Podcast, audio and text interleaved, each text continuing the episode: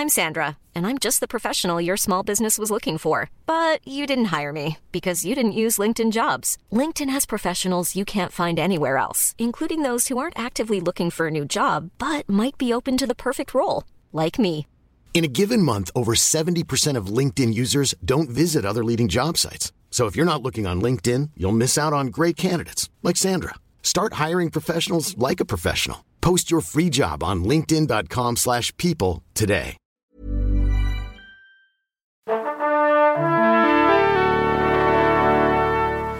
Bonjour. C'est moi Orson Welles. J'aime pas trop les voleurs et les fils de pute.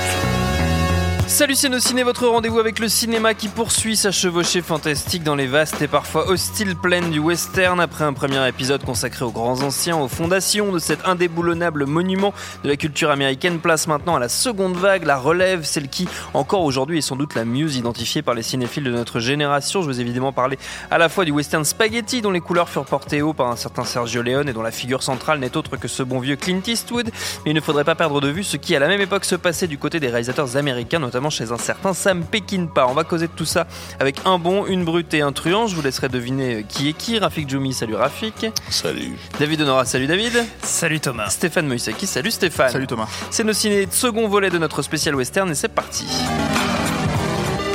Georges, je l'ai connu au temps du Texas. Il était encore cow-boy. Alors par quel bout prendre ce, ce- ce- cet instant de, de cinéma? Peut-être commencer par expliquer dans quel état était le western au sortir de, euh, ouais, voilà, de la période classique qu'on a euh, évoquée dans le précédent épisode. euh, ouais, tout à fait, puisque les- Hollywood s'étant un petit peu épuisé dans son combat contre les syndicats, euh, au lendemain de la guerre, avec l'invasion de l'Italie, on avait quand même découvert qu'il y avait un truc qui s'appelait Cinecittà, qui avait été construit par un certain Mussolini et qui était super cool pour faire des films, euh, et beaucoup beaucoup moins cher les Hum. techniciens là-bas.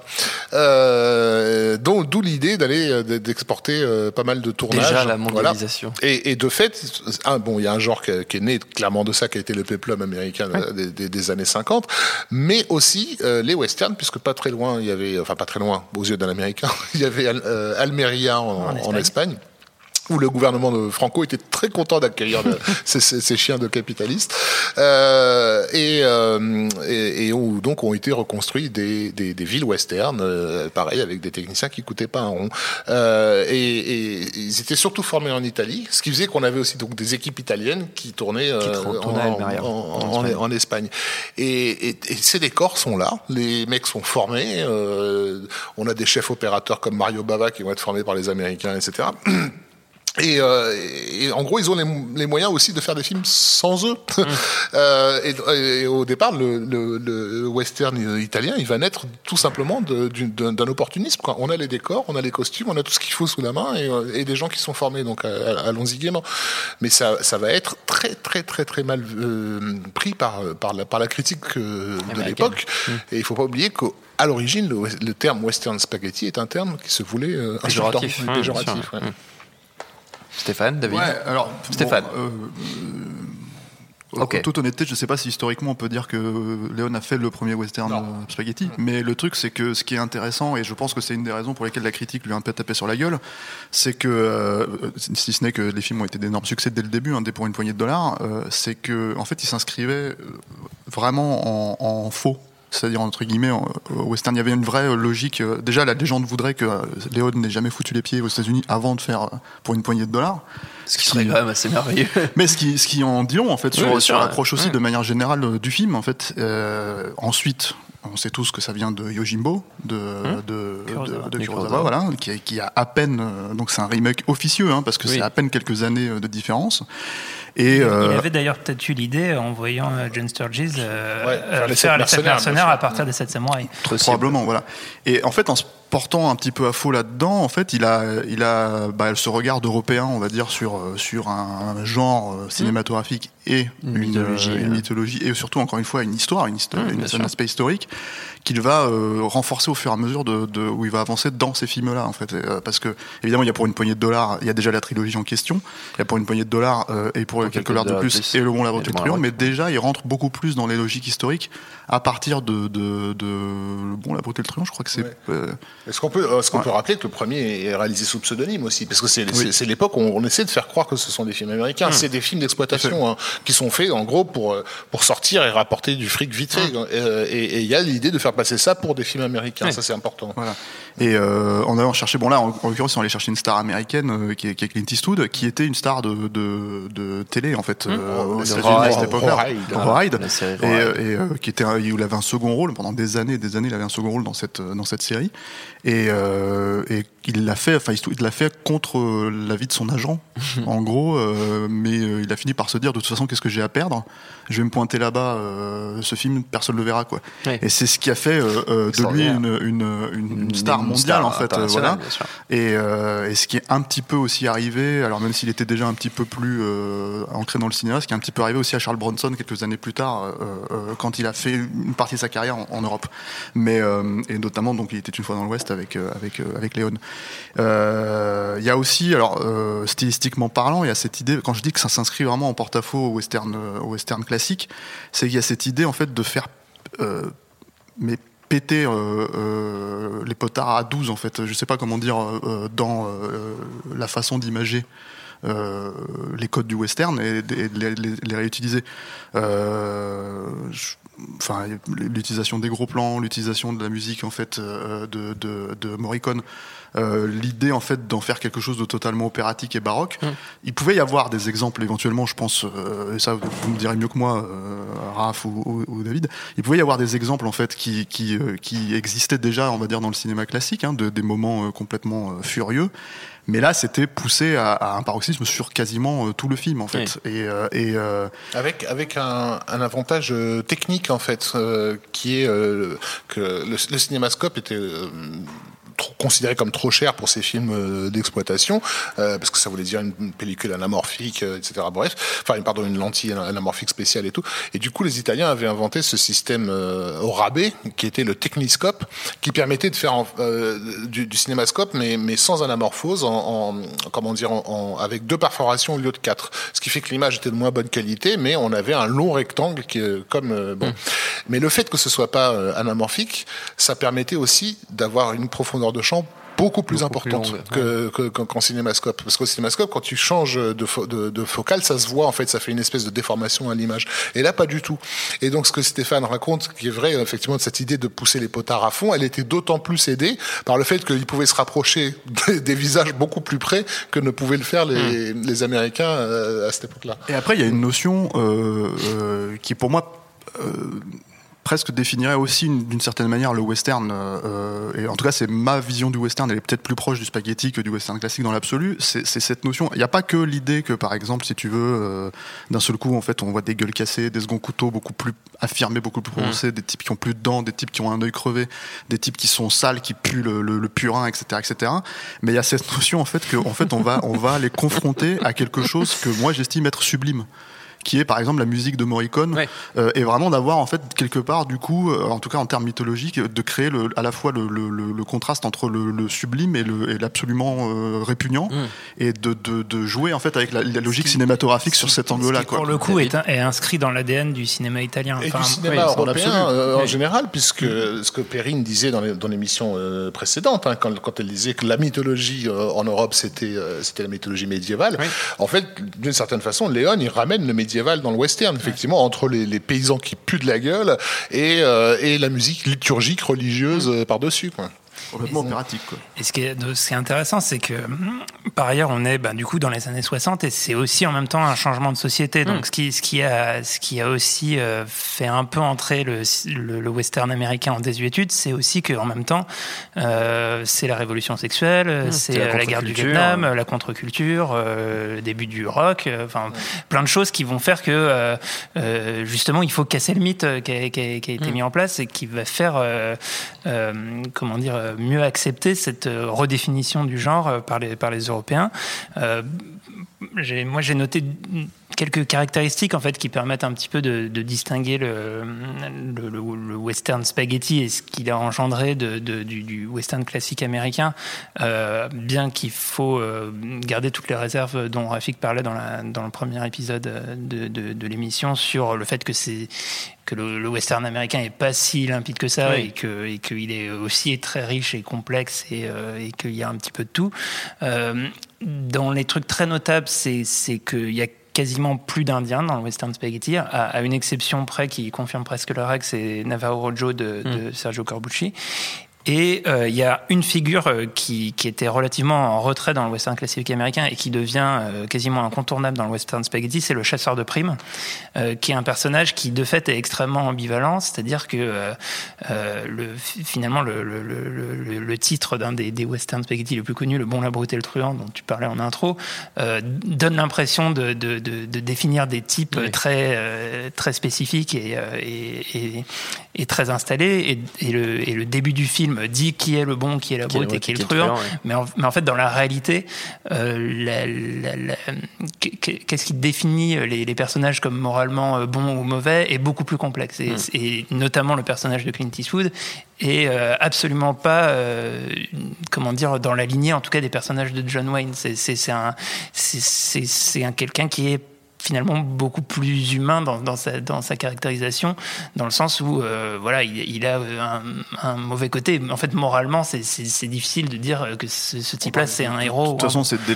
dès, le premier L'homme sans nom, dès le premier film, en fait, c'est un euh, manipulateur. Dès pour une poignée de dollars, il est là pour, pour, euh, voilà, pour manipuler, en fait. manipuler, les gens. Et il y a un, un, autre aspect, effectivement, on a déjà parlé, c'est des, des films qui qui ont eu énormément de succès euh, très tôt, à tel point qu'effectivement, dans, l'imaginaire collectif, euh, en, particulier en France, ils peuvent avoir tendance à définir le western. C'est-à-dire qu'on on peut penser. Le plus gros succès du, west, du western en France, c'était une fois dans l'Ouest. Une fois dans l'Ouest, qui fait quand même. l'un des plus gros succès français, sur le territoire français. Ça fait 14 millions d'entrées. Il fait près de 15 millions d'entrées, ce qui est, ce qui est extraordinaire, et euh, qui est bah, de loin euh, le, le, le, plus gros succès du western en France. Euh, il y a uniquement euh, justement les sept mercenaires euh, qui, qui, se hissent parmi les, les, euh, les, films à plus de 5-6 millions d'entrées. Il avait fait 7 millions d'entrées à l'époque. Et en fait, les, dès les premiers Sergio Leone, pour une poignée de dollars, c'est 4 millions d'entrées. Pour quelques dollars de plus, 4 millions d'entrées. Le Bon, la beauté, le truand, 6 millions d'entrées. C'est des films qui ont été multi-rediffusés à la télévision, etc. Et qui ont vraiment participé à installer dans, dans, dans l'imaginaire le, le ce qu'est le western. Mmh. Et, envers et contre la critique aussi, il faut le rappeler, parce que ça a été euh, évidemment, comme, surtout avec des succès populaires comme ça, il ne faut pas oublier à quel point, à la fin des années 60, début 70, il y a des, des, horreurs qui ont été écrites sur ces, sur ces films-là. Euh, Stéphane. Je pense que ça, il y a ça, mais il y a aussi, je pense qu'il y a l'idée encore une fois de ce que je disais, c'est-à-dire que dans l'absolu, euh, un Léon, en fait, il va aussi euh, lui-même non seulement déconstruire déjà à la base dans, son, dans sa logique des choses le cinéma américain, le western américain, mais déconstruire son propre cinéma ensuite, puisque euh, par exemple une anecdote célèbre, c'est qu'il voulait que Eastwood, Valak et et, Lee Van Cleef reprennent leur rôle au tout début. Il était une fois dans l'Ouest, en fait, pour se faire buter par le personnage de, de, de, Bronson. Et, et, et ça euh, ça n'est pas rien parce que Eastwood a fait euh, pardon. enfin, en gros, euh, non, moi, je, parce que t'as, je pense que tu as cette, cette, idée que lui, il, fonctionnait dans le dans le dans la pérennité, c'est-à-dire, c'est souvent dans son cinéma et on en parlera peut-être parce qu'il a fait quand même beaucoup de western lui aussi. Mais mais mais que justement, Léon avait ce jeu. qui est un jeu d'ailleurs en fait qui est inscrit dans sa narration. Hein, C'est-à-dire que quand on parlait de retrouver des racines de, de, de la narration à l'européenne, euh, c'est pour moi en tout cas c'est plus marquant euh, chez Léon en fait de voir par exemple euh, le, comment le récit picaresque est utilisé mmh. euh, dans son cinéma, c'est-à-dire ce moment complètement ubuesque où, où d'un seul coup ils se retrouvent propulsés en pleine guerre civile, alors qu'en fait on était en train de suivre leur histoire et que et que et que l'histoire, la grande histoire les rattrape. c'est un truc qui est complètement, enfin qui est pas amorcé quasiment dans, dans, dans le bon la brute et le truand et qui en fait te ramène à l'idée qu'on est en train de, on est dans cet univers-là aussi, si tu veux, quoi. Et ça, ça, ça, par exemple, il y a cette notion-là, et il y a l'autre notion que moi je, qui est, bon, peut-être plus personnelle dans la, dans la logique des choses, mais il y a cette notion que, que cette époque-là, le temps, en fait, était différent c'est-à-dire le, le, le, passage du temps, l'idée du temps. Et en fait, j'ai l'impression que lui, même si c'est pour des raisons purement euh, cinématographiques, en fait, il le pousse énormément. Hmm. On en a parlé dans les précisions précédentes de la prison des désert et le temps que ça prend à, John Wayne finalement à retrouver, pour retrouver la, jeune fille. Et, et, cette notion du temps, en fait, cette notion d'une époque où le temps fonctionnait différemment que notre époque actuelle, c'est quelque chose en fait qui je trouve, est très important dans le western, dans le sens où, bah, tout simplement, quand tu réfléchis un tout petit peu à l'époque, la logique historique de l'époque, effectivement, tu pouvais mourir comme un con, tu vois, ou te faire pendre en fait en te faisant attraper. Et ta famille le saurait jamais parce que tu n'auras jamais reçu une lettre, etc., etc. Et toutes ces notions-là, elles sont entre guillemets cinématographisées. Et le truc, c'est que bah, dans chez Léon, euh, cette dilatation du temps, c'est quelque chose qui est extrêmement important parce qu'en fait, c'est ce qui, euh, c'est ce jeu entre le, donc l'emploi de la musique, l'emploi euh, d'un montage extrêmement dilué pour d'un seul coup en fait te frapper mm. d'un coup de fouet, d'un coup de feu, d'un truc qui rend encore la chose encore plus brutale en fait finalement au-delà encore une fois de ce qu'on voit euh, euh, à l'écran quoi. C'est-à-dire il y a un autre aspect assez important par rapport à quelqu'un comme comme comme Léon et même peut-être d'autres réalisateurs de western spaghetti qui est, l'aspect entre guillemets postmoderne et, là c'est même pas moi qui le dis, ce sont des sociologues qui ont considéré que c'était le premier cinéaste postmoderne puisqu'il fonctionne par rapport à, à, comment dire ces films fonctionnent aussi comme discours sur le, sur le cinéma. Euh, il a toujours dit que le fait d'avoir choisi Henri Fonda euh, pour, pour Il était une fois dans l'Ouest était pour prendre à revers le, le, spectateur dans son expérience de ce qu'est Henri Fonda au cinéma, en fait. En l'utilisant littéralement comme il est. C'est-à-dire que l'anecdote veut que Fonda se pointait en, fait, en, se, en, se mettant des lentilles noires, etc., mm-hmm. pour masquer ses, et ses yeux. Et en fait, Léon lui a dit Mais non, tu, je veux ta gueule, je veux tes yeux bleus, je veux, en fait, euh, voilà. La pureté du regard d'Henri Fonda pour mm. désigner un truc absolument abominable quoi, euh, le meurtre d'un enfant. Et il euh, euh, y a ça, il y a le fait aussi, je crois que c'était un des premiers à, assister pour qu'il y ait des making-of de ces films, etc. Et puis donc le fait, tout le fait de jouer avec les, les figures de style du western, pour comme Stéphane le disait tout à l'heure, pousser les potards à fond, c'est pousser les potards, c'est aussi montrer qu'on est en train de jouer dessus. Hmm. Je parle le public de l'époque, il, il réalise qu'il est en train de voir un film qui joue des codes. Euh, et, quelque part, Léon, c'est le Tarantino des années, euh, des années 60. Euh, dans Le Bon de la Brute et le Truand, il s'amuse même à tirer un coup de canon sur son propre nom. Quoi. Hmm. Si tu veux, il y a vraiment un, truc qui, qui, qui, se met en place et, et, dans et qui est au fond assez européen dans, dans, dans, dans, son, dans ce regard un peu, un peu biaisé.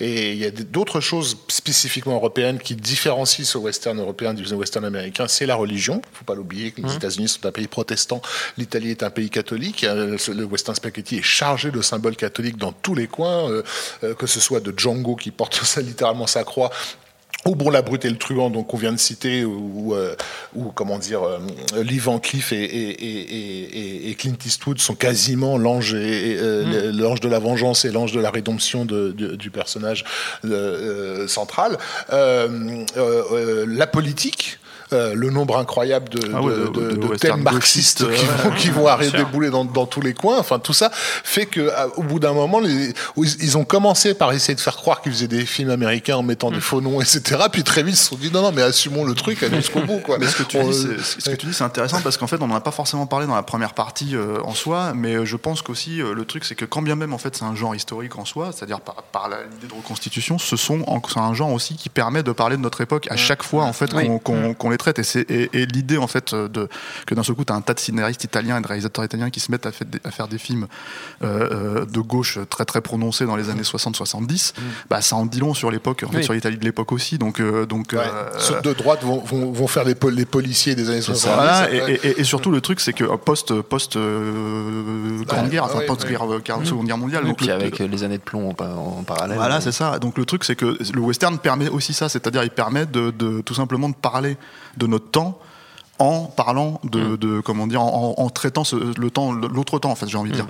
Mais euh, ce que tu dis sur le postmodernisme, c'est effectivement vrai, mais c'est surtout que ça, il ne pouvait pas en être autrement, puisque en fait, quelqu'un comme Léon ne, connaît même pas le pays en fait en soi. Mm, C'est-à-dire mm, que c'était d'ailleurs progressif en fait dans son cinéma l'idée d'un moment donné d'inscrire vraiment l'histoire du pays mm. dans euh, ce qu'il y a à faire, y compris euh, sans même aller jusque dans le western, y compris dans Il était une fois euh, l'Amérique. En fait, voilà, c'est même si les films s'appellent comme ça, c'est parce que à un moment donné, je pense que lui-même s'est autorisé d'un seul coup à rentrer dans ces logiques historiques et en fait de les traiter sous son propre angle. C'est vrai que ces films, enfin, dans les premiers westerns, sont des souvenirs cinématographiques en fait c'est une, une, relecture de, de, et, euh, et oui, donc euh, parallèlement en fait au travail de Sergio Leone, qui a été une figure euh, bah, finalement tellement hégémonique dans, dans, dans l'imaginaire qu'il a presque éclipsé tout, tous les autres, y compris, euh, euh, y compris parfois volontairement. Je, voudrais parler un petit peu plus tard de, Mon nom et personne, euh, sur lequel voilà la, manière dont, dont Sergio Leone a, imposé sa patte sur le film de, de, de Tonino Valeri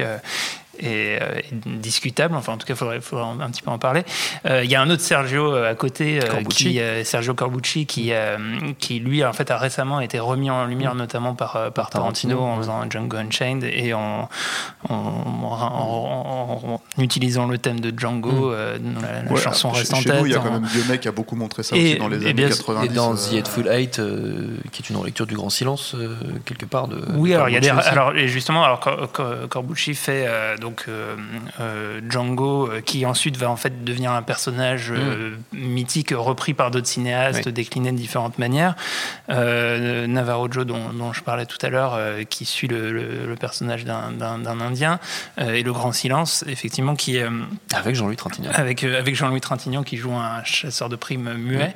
Mm. magnifique qui est un, très beau film dans la neige. Donc c'est en ça qu'on peut faire le, mm. lien avec euh, Les Huit Salopards. Euh, ce sont des films qui euh, finalement sont, vont encore plus loin dans le, dans le, dans le crasseux et le, le, postmoderne par rapport aux, films de, de, Sergio Leone qui sont peut-être moins dans la dimension opératique. Enfin, je ne sais pas, Rafik, ce que tu voulais ajouter. Que, qui, fonctionne quasi en parallèle avec le cinéma, euh, euh, le chambara japonais à l'époque. Euh, on a parlé des influences manifestes, etc. Mais au, moment où on a le grand silence, on a aussi Hideo Gosha qui fait Goyokin.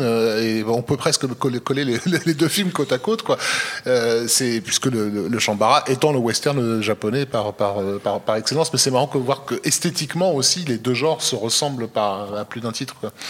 Et puis, euh, et puis parallèlement à tout ça, en fait, euh, justement par opportunité, par les moyens de production, il y a une énorme production, disons, de, western spaghetti de série B, euh, avec des films qui aujourd'hui sont plus ou moins regardables et intéressants. Enfin, il y, a, énormément de choses et, et, effectivement beaucoup de, comment dire, presque du cinéma d'exploitation qui, qui va jouer sur, sur le l'illusion que ça vient des États-Unis en fait, et, notamment des acteurs bah, comme euh, comme Terence Hill euh, et Bud Spencer euh, qui sont des Italiens. Terence Hill s'appelle Mario Girotti et Bud Spencer Carlo Pedersoli et qui vont vraiment en fait en fait Quand j'ai découvert ça à l'adolescence, j'étais tellement choqué, bah j'étais persuadé qu'ils étaient américains. Il y a aussi Montgomery Wood qui est, qui est un acteur qui joue un personnage de Ringo dans, dans plusieurs dans plusieurs films et qui est aussi un Italien qui s'appelle Giuliano Gemma. Euh, et donc euh, tout ça, c'est vraiment une, réappropriation du folklore euh, américain et de, de, la mythologie dont, on a parlé dans la, dans la première partie, bah, à des fins directement mercantiles pour faire mm. un maximum de production et, et donner l'impression, presque l'illusion d'avoir des suites parfois de films qui n'ont absolument aucun rapport les uns avec les autres. C'est un truc qu'ils ont poussé jusque, jusque même dans les années 80 et 90. Hein. Il y avait par exemple Evil Dead, ça s'appelait la Casa en, Italie.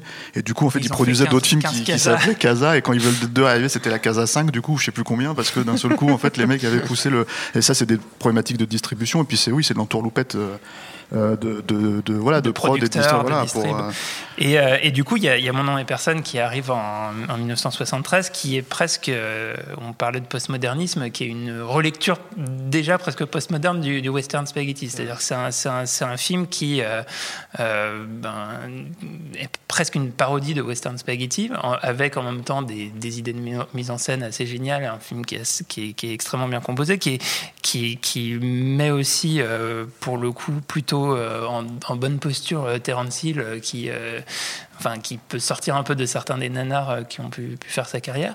Et, et qui effectivement j'aime pas trop comment tu parles de Terence non mais il faut appeler un chat, tout doux sur ce qu'on dit sur Terence et, et, en tout cas qui a, fait l'objet de, de, polémiques en fait sur le, la, paternité du film parce mm. que Sergio Leone a voulu s'approprier une partie. Il a, il a réalisé je crois la, la scène euh, d'introduction et la scène de fin qui porte vraiment sa marque. Ouais, mais sauf aussi, euh, qu'apparemment, si t'écoutes Tonino Valéry, d'après ce que j'ai compris, c'est pas du tout le cas non plus. Donc, Alors, euh, donc c'est là où c'est très, Ça, ouais, c'est ça, très, où je c'est sais très pas. Il y a, il y a un quoi. très bon. euh, je crois que c'est sur le Blu-ray ou le DVD du film. Il y a un long making-of qui essaye de débunker justement tout ça. Bah, il y a- ouais, et puis il y a le commentaire audio de Tonino Valéry où il part en vrille, pendant, où je à pleurer pendant le commentaire audio en disant Mais mon Dieu, mon film, qu'est-ce qu'il lui a fait quoi.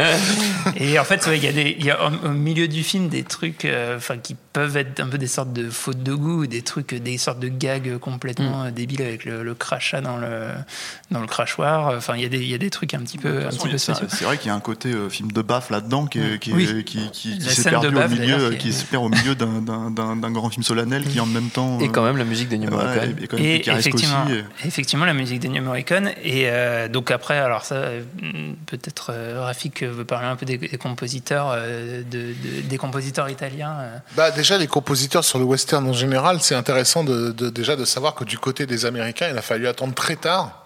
Euh, pour qu'ils osent faire de la musique américaine sur les westerns, Euh, puisque dans, dans, les, dans les années 30 et, et 40, c'était surtout de la musique entre guillemets, moi ce que j'appelle la musique viennoise, quoi. C'était Max Steiner et compagnie qui faisaient vraiment du, du symphonique pompier euh, à la l'européenne.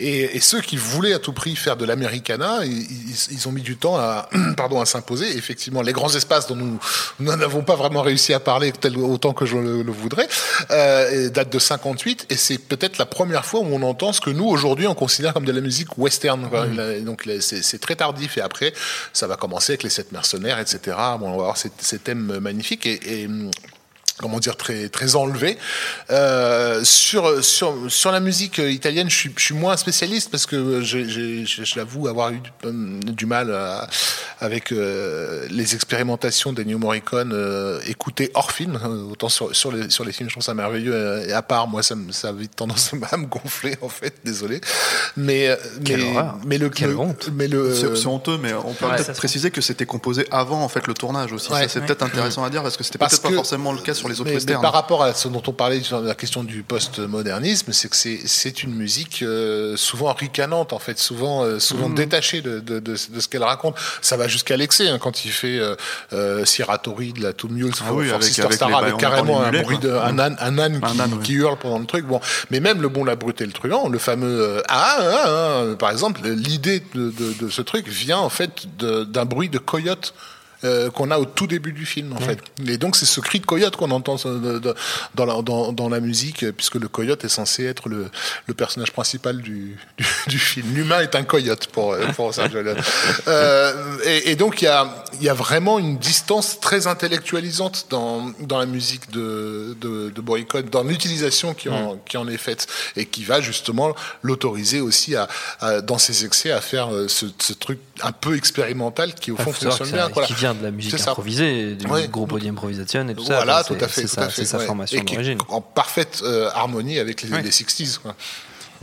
Mais du coup, l'intérêt, c'est qu'effectivement, ce que je disais tout à l'heure, c'est que David Leon qui avait ces morceaux-là et qui composait aussi sa mise en scène autour des morceaux sur le, à même pas, pas même le plateau, mais en tout cas qui savait en fait plus ou moins comment il allait pouvoir rythmer le film au montage Mm. en utilisant la musique de parce que il y a pas que les euh, les, euh, les cris de coyote ou les cris de de, de Non, non, Dan, hein, t'as quand même il y a une même- exagération. Bien sûr, mais, euh, mais ce qui va avec le qui va avec la logique du film, hein, de Le- toute façon, la logique du travail de Léon, hein, le, dans, dans l'absolu. le hein, liturgique, il est alléluia. on y va dans tous les coins. Jamais un Américain, même à l'époque, n'aurait osé euh, avoir des, des chœurs éthérés d'église euh, sur, sur une, de l'orgue carrément sur, sur certaines séquences. Après, après, il y a un truc qui est peut-être intéressant aussi euh, de signaler, c'est que j'ai l'impression que plus on avançait dans, dans, dans l'âge du western, on va dire, et à cette époque-là, dans les années 60-70, plus on était décomplexé à l'idée de traiter certains sujets euh, dont, qui étaient déjà traités. hein. Par exemple, mais là je vais penser, parce que mais même historiquement, qui étaient plus proches, c'est-à-dire quand on disait que c'était pas encore tout à fait des films historiques à une certaine époque, les westerns, c'est que bah, euh, même si c'était si loin, si proche, euh, dans la la révolution mexicaine, c'est 1910-1920, donc euh, les westerns existaient déjà à ce moment-là. Et là, en fait, d'un seul coup, bah, un mec comme Léon qui fait Il une fois la Révolution, euh, euh, c'est traité quand même de manière assez extensive dans, dans La Horde sauvage de, de euh, c'est des choses, même si je crois qu'Azan avait fait un film là-dessus, il y Viva avait Zapata, ouais. Zapata, Viva voilà, Zapata. dans les années 50. Euh, c'est comme même si c'était traité, même si ça existait, j'ai l'impression qu'en fait on est un peu plus parti dans cette euh, idée de traiter effectivement encore plus autre chose que les cowboys et, et etc., etc. Ou en tout cas la fin de, de, de, de l'ère de des cowboys, de la fin de l'ère de l'Ouest, qui est quand même un peu représenté aussi par, euh, de l'autre côté, la révolution mexicaine et ce genre de choses, quoi. Tu as ouvert le, exactement le- la voie vers là où je voulais qu'on aille. Je voulais qu'on parle un peu de Peckinpah, justement, de ce qui se passait euh, aux, aux États-Unis, euh, David? Oui, bah en fait, Peckinpah, et d'ailleurs, euh, c'est- marrant euh, par rapport à, à mon nom et personne, c'est que ça fait la boucle non, seulement avec le Western Spaghetti, mais aussi avec Peckinpah, parce qu'il va réemployer un certain nombre de choses qui ont été ou- ouvertes euh, et mises en place par Peckinpah, notamment dans le, dans le découpage et la manière d'accélérer de, d'accélérer énormément le, le, rythme du montage, de passer par des, des, ralentis, des, choses comme ça. Euh, euh, et effectivement, Peckinpah euh, est aussi un, un- en tout cas c'est énormément nourri du western spaghetti, c'est-à-dire que c'est euh, c'est un Américain qui euh, qui, qui va euh, aller chercher un, certain nombre de, de- de leçons dans dans dans, dans l'approche euh, du western spaghetti, notamment dans dans, dans l'écriture de, des, des scénarios et le et le fait de, de chercher à à déromantiser en fait le, le, le western et, euh, et à, en fait à avoir quelque chose de euh, comment dire de, de très résigné quoi qui va dans la dans la horde sauvage qui va vraiment très très loin Bah, jusqu'à jusqu'à euh, comment dire au, massacre pour le massacre presque euh, et qui euh, et qui en fait nourrit donc un, un cinéma qui est à la fois euh, extrêmement graphique au sens américain extrêmement violent et euh, et, euh, et qui euh, voilà qui qui, re- qui redéfinit aussi effectivement euh, sûrement un, ressenti euh, de là où se trouvait l'Amérique à cette époque. Le, cinéma Peckinpah, c'est un homme de théâtre déjà à la base. hein. Et ça, c'est- absolument crucial pour, pour comprendre d'où il vient. C'est que c'est- un intellectuel et en même temps, c'est un type qui est traversé par des pulsions euh, qu'on attribuerait plus volontiers justement à un cow-boy de l'Ouest. euh, et il est vraiment à, à- à cheval entre les deux. Mais c'est un type qui est capable de citer tout Brecht euh, en, en une seule soirée. Quoi. Il, il connaît son théâtre sur le, sur le bout des doigts. Et ce théâtre de, de cette époque-là, des années 40-50, un, un chouïa dépressif, on va dire. Euh, mais, dire. mais qui va beaucoup, beaucoup le nourrir. Et, euh, et il va se faire un nom sur une série qui s'appelle The Westerner, euh, dont il va réaliser la plupart des épisodes. Euh, et, mais dès le premier épisode, si vous revoyez aujourd'hui ce truc-là, il faut se dire que c'est passé à la télévision américaine dans les années 50. Tu te dis juste waouh quoi. Là pour le coup le caractère dépressif il est euh, il est de- le, le premier épisode le héros euh, vient dans une ville euh, pour espérer reconquérir une femme qu'il a manqué dans sa vie et elle l'envoie chier comme une merde. Enfin, je veux dire, c'était- c'était- c'est- c'est- et ça se passe la nuit dans une ville pourrie. Voilà la femme de Peckinpah de l'époque euh, elle joue une espèce de d'illuminée religieuse. Enfin c'est- c'est c'est une noirceur totale. On a un épisode avec un un, un- ancien une ancienne gâchette de l'Ouest qui est- qui qui veut en gros arrêter quoi Hmm. parce que c'est le, le- le plus- ça a été le tireur le plus rapide parce qu'il a trop de morts sur la conscience. En fait partout il, il a, il a buté tout le monde. Et partout où il va aujourd'hui euh, euh, il y a toujours un jeune con qui veut le, le provoquer en duel quoi. Et le mec à, à chaque fois c'est genre mais arrête stop arrête-toi quoi. Et il passe, il passe son temps à tuer des jeunes des jeunes gens tu vois bon. Euh, mais chaque épisode te, te, te, te met six pieds sous terre quoi. Et et c'est euh, comment elle s'appelle C'est Maureen O'Hara qui va lui donner sa grande chance en- en- avec un western qui s'appelle New Mexico que je recommande, qui est une vraie curiosité. euh, D'abord parce que c'est porté par une femme et pas n'importe laquelle, hein, qui est une des grandes rousses euh, du, du, du western. Euh, C'est c'est la- l'actrice de John Ford par essence, quoi. Euh, et, euh, euh, il, va, il va aussi faire un western crépusculaire qui est Coup de feu dans la Sierra avec euh, Joel Macrae et Randolph Scott, les deux, deux grandes figures euh, du virilisme westernien des années 50 qui se trouve étaient aussi un petit peu pédés entre eux euh, quand on les laissait. non mais voilà, il faut un petit peu rappeler aussi sur euh, sur quelle base le Hollywood s'est constitué malgré les apparences quoi. Et, et, et à travers le, comment dire ce film-là, Coup de feu dans la Sierra, il dit adieu. Enfin, enfin euh, ces deux acteurs disent adieu à, à, à toute l'image qu'ils ont portée dans, les, dans, les, dans la décennie précédente. Et c'est déjà Peckinpah qui est derrière la caméra. Et c'est déjà euh, la Horde sauvage qui est effectivement un, un, un pinacle, quoi, un, un grand coup dans la gueule. C'est, il a quand même été précédé par euh, par euh, par ces essais là quoi. Et je, je recommande vivement coup de feu dans la Sierra. Euh, mais effectivement quand quand quand quand il fait la Horde sauvage en fait il se trouve qu'il a eu des, des échecs euh, dans sa carrière notamment Major Dundee qui est un film qui, qui a été complètement détruit qui, qui font qu'il va il va retourner à la télévision un peu la queue entre les jambes.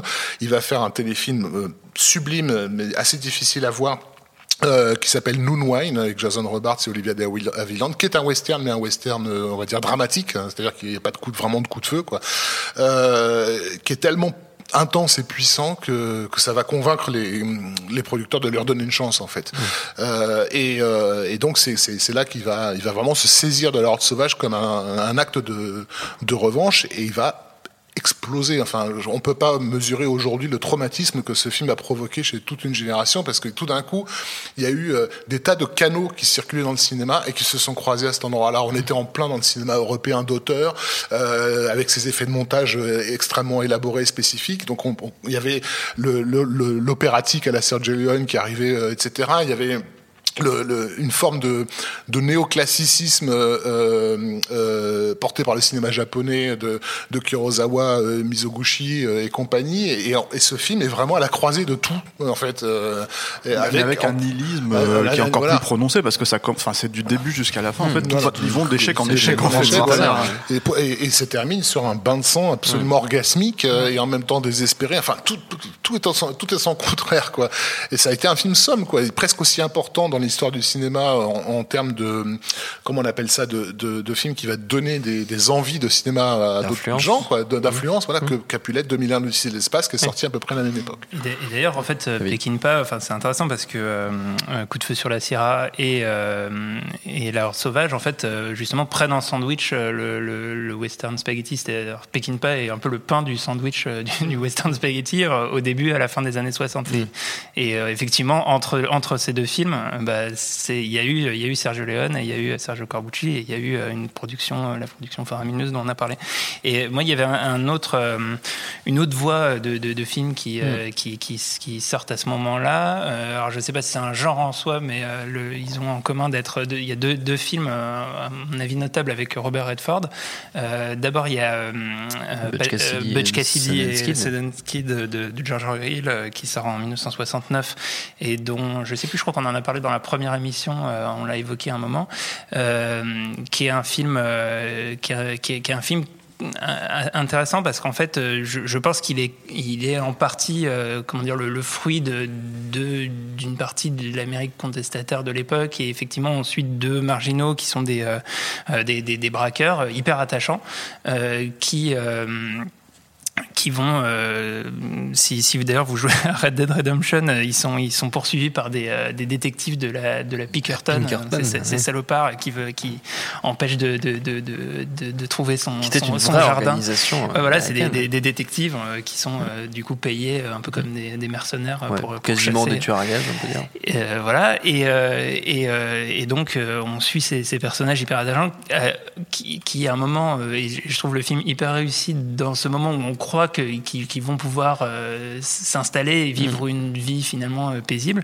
et, euh, et, qui débouche sur un, une fin vraiment, vraiment mmh. tragique et, et qui enfin, c'est vraiment un, un, archétype de la bromance avant l'heure, avant les, les, les films d'Apato et compagnie. Enfin, il y a la, la, relation entre les deux personnages hyper intéressante. Et c'est un scénario de William Goldman qui vient de, qui vient de qui mourir. Vient de mourir. Ouais. Et il y a une musique absolument sublime de Burt Baccarat. Ouais.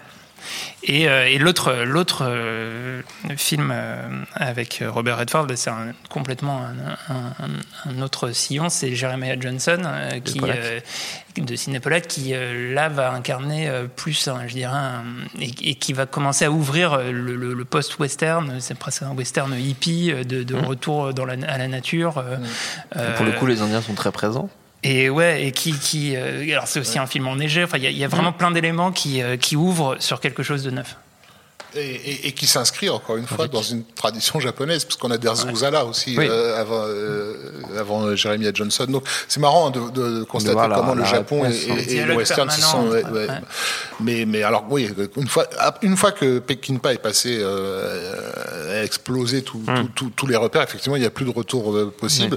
Oui. Le, mais ceci dit, j'ai l'impression qu'il y a quand même, il y a quand même un, un, un, type comme Peckinpah qui a démontré en fait en faisant ces westerns-là qu'il pouvait reprendre ces codes-là dans des films justement urbains, c'est-à-dire que par exemple, quand tu regardes Guet-apens, Oui, fondamentalement, c'est un bien western. sûr. euh, Bien sûr. euh, Mais surtout, il a ouvert la boîte de Pandore de la, enfin, ben, il faut le dire, de la représentation de la violence, pas seulement graphique, mais de toute forme de violence euh, euh, au cinéma, qui va aussi autoriser, dans ces années très très agitées, à aborder frontalement des sujets que jusque-là ont été mis de côté. Je pense à un film comme Soldat bleu euh, sur le génocide euh, des, des, des, des Indiens, où il y a, moi, moi j'ai le souvenir à l'époque, peut-être qu'aujourd'hui je serais moins choqué, mais à l'époque de, de ma découverte, de m'être dit, mais qu'est-ce que je suis en train de regarder là, quoi, de voir le général Custer en train de se faire raser euh, la barbe euh, avec un, un gamin euh, planté sur un pieu devant lui en train de se, de se tortiller. Enfin, enfin un truc absolument abominable quoi. Euh, Fureur Apache de Robert Aldrich en 72 pareil où on a des, des, des- séquences de scalp assez, euh, voilà, assez dans, dans, dans, frappantes, ouais. dans ta gueule quoi où on préfère tuer les femmes plutôt que de les laisser aux Indiens. Euh, enfin c'est, c'est- le- le- dans les années 70 on, on, on part très très loin dans le dans le nihilisme et la et la représentation pour le coup graphique de, de, de la violence qui historiquement a été là et, et que je- on, a, on avait fait tout notre possible pendant 60 ans pour la, la, la laisser de côté. Euh, Le règlement de compte à hockey choral de, de, de, de, John Ford, il est, il est propre, il est, il est clinique. quoi. Quand on arrive dans les Il tâche 70s, ben, ça ressemblait pas tout à fait à ça. Stéphane, tu voulais rajouter quelque chose Non, non, mais euh, oui, moi je pensais plus à l'idée que, enfin, j'étais parti un peu sur cette idée-là, en fait, que d'un seul coup, tous ces codes-là, en fait, se retrouvent euh, euh, infusés effectivement aussi dans euh, la- l'aspect urbain, c'est-à-dire que quand on changeait de genre et qu'on faisait des polars ou qu'on faisait machin, d'un seul coup, il y avait beaucoup plus de notions euh, westerniennes euh, dans le cinéma euh, de cette époque-là que, que voilà, c'est parce que effectivement, c'est de la même manière qu'on a dit que Sergio Leone était un cinéaste postmoderne au sens où il a ingéré les codes du cinéma, il les a déconstruits parce qu'en fait, si tu veux, il n'a pas connu l'histoire de l'Amérique ou il n'a pas connu l'Amérique en tant que telle pour en faire l'expérience et la retranscrire dans son cinéma. Ce n'est pas John Ford donc, mais bah en fait, tu as tout un tas de cinéastes comme par exemple Carpenter ou, ou tous ces gens-là en fait, qui d'un seul coup récupèrent, se disent bon bah Rio Bravo, je le prends et je fais euh, assaut en fait. Et d'un seul coup, il- malgré ça, il y a les codes du cinéma euh, des western en fait qui se retrouvent imbriqués là-dedans dans euh, l'aspect urbain en fait de, de, de, de- de- du récit quoi. Et, euh, et je sais pas si c'est exactement à ce moment-là que, que, que tout ça ça a bifurqué, que c'est devenu quelque chose de totalement, enfin que c'est que c'est devenu une narration totalement digérée dans ce cinéma. Il y aura probablement des exemples qui datent d'avant en fait où d'autres d'autres cinéastes ont, ont, ont appliqué ça ailleurs, mais mais disons que j'ai l'impression que la popularité auprès du grand public, Hmm. elle est arrivée à ce moment-là, et, euh, et notamment voilà dans, dans, dans cette notion que encore une fois euh, euh, un, un un Peckinpah ou même un, un Richard Fleischer ou des mecs comme ça en fait d'un seul coup euh, pouvaient récupérer en fait des codes du western et, en- et, et- et les traiter dans, le, dans la modernité de l'époque c'est-à-dire Don Siegel aussi, hein, qui, Don a- qui- Siegel. qui avait fait plein de westerns, enfin plusieurs westerns dans les années 50 et qui va réutiliser toutes ces figures dans, dans- inspecteur dans- dans- Harry dans parce que le, truc c'est que d'un seul coup effectivement il avait fait il avait même fait la, la, la, la, l'injonction avec un shérif à New York et, et, et voilà quoi. Et du coup bah je pense que c'est ça qui fait que que euh, ouais on rentre dans, de plein pied dans la troisième partie c'est ça que tu veux dire hein Je dis qu'on commence à arriver vers la troisième partie donc on va s'arrêter là pour cet épisode-là. Merci à tous les trois, merci à Quentin euh, à la technique. La suite et la fin donc de notre saga western, ce sera dans le prochain ép- épisode. Merci aussi à l'antenne Pareil pour l'accueil. Rendez-vous sur binge.audio, le site de notre réseau de podcast Binge Audio pour retrouver toutes nos émissions et puis on vous dit à très vite. Tu vois, le monde se divise en deux catégories. Ceux qui ont un pistolet chargé et ceux qui creusent. Toi, tu creuses. Binge. Hi, I'm Daniel, founder of Pretty Litter. Cats and cat owners deserve better than any old fashioned litter. That's why I teamed up with scientists and veterinarians to create Pretty Litter. Its innovative crystal formula has superior odor control and weighs up to 80% less than clay litter. Pretty Litter even monitors health by changing colors to help detect early signs of potential illness. It's the world's smartest kitty litter. Go to prettylitter.com and use code ACAST for 20% off your first order and a free cat toy. Terms and conditions apply. See site for details.